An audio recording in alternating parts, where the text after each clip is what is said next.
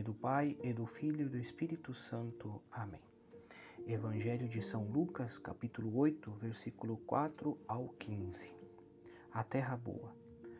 Jesus aproveitou a ocasião para ensinar a multidão mediante a parábola do semeador sobre o mistério da ação da graça de Deus nas almas. Uma parte da semente caiu ao longo do caminho e foi calcada e comida pelas aves do céu. Perdeu-se completamente, sem dar fruto. Mais tarde, quando explicar aos discípulos a parábola, Jesus dirá que se trata daqueles a quem o demônio tira a palavra do coração.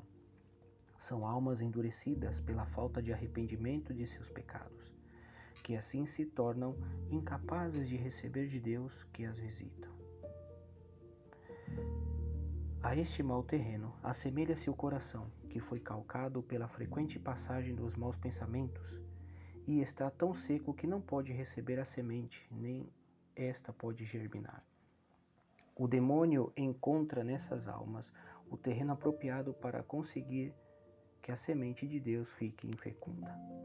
Pelo contrário, a alma que, apesar de suas fraquezas, se arrepende uma vez e outra, que procura evitar ocasiões de pecado, e reconheça sempre que seja necessário, atrairá a misericórdia divina. A humildade de quem reconhece os seus pecados e defeitos pessoais prepara a alma para que Deus semeie nela e faça dar fruto. Outra parte da semente caiu sobre terreno pedregoso e, quando nasceu, secou por falta de umidade. São os que recebem com gosto a palavra, mas não têm raízes creem durante um certo tempo, mas à hora da tentação voltam para trás. No momento da prova, sucumbem porque basearam a sua relação com Cristo no sentimento e não numa vida de oração, capaz de perseverar nos momentos difíceis, nas provas da vida e nas épocas de aridez. Muitos alegram-se com o que escutam e propõem-se a agir bem, mas quando começam a ser incomodados pelas adversidades, abandonam as boas obras que tinham começado. Quantos bons propósitos não se arruinam quando o caminho da vida interior deixa de ser plano e aprazível? Essas almas procuram mais o seu contentamento e satisfação do que o próprio Deus.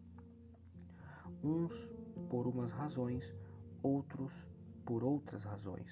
Queixava-se Santo Agostinho a verdade é que quase não se procura Jesus por ser Jesus. Outra parte da semente caiu entre os espinhos, e tendo os espinhos crescido com ela, sufocaram-na. São os que, tendo ouvido a palavra de Deus e deixado que neles arraigasse, não chegam a dar fruto pelos cuidados e pelas riquezas e deleites desta vida. É impossível caminhar em seguimento de Cristo sem uma vida mortificada, pois, neste caso, vai se perdendo pouco a pouco o atrativo pelas coisas de Deus, e paralelamente inicia-se facilmente o caminho das compensações e termina-se deslumbrando pelo aparente valor das coisas terrenas. A oração e a mortificação preparam a alma para receber a boa semente e dar fruto. Sem ela, a vida torna-se estéril. Depois de referir-se às circunstâncias que tornam a semente ineficaz, a parábola fala finalmente da terra boa. Não dá assim lugar ao desalento, antes abre o caminho à esperança e mostra que todos podem converter-se em terra boa. A semente que caiu em terra boa são aqueles que, ouvindo a palavra com um coração bom e generoso, a retêm e dão fruto pela paciência. Todos independentemente da nossa situação anterior, podemos dar bons frutos para Deus, pois Ele semeia constantemente a boa semente da sua graça. A eficácia depende, sobretudo, das nossas disposições. O Senhor aponta três características da terra boa: ouvir com um coração contrito e humilde os chamados divinos, esforçar-se para que, mediante a oração e mortificação, essas exigências penetrem na alma e não se atenuem com o decorrer do tempo. E por último, começar e recomeçar, sem desanimar, se os frutos demoram a chegar. Se percebemos que os defeitos não acabam de desaparecer, apesar dos anos e do empenho na luta por desarraigá-los.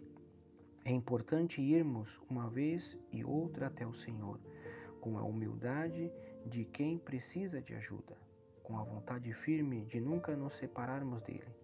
Ainda que pareça que não avançamos, que o tempo passa e não colhemos os frutos desejados, Deus é o agricultor, ensina Santo Agostinho, e se se, se, se afasta do homem, este converte-se num deserto. O homem também é agricultor, e se se afasta de Deus, converte-se igualmente num deserto.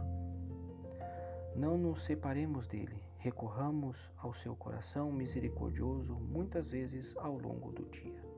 Louvado seja nosso Senhor Jesus Cristo, para sempre seja louvado.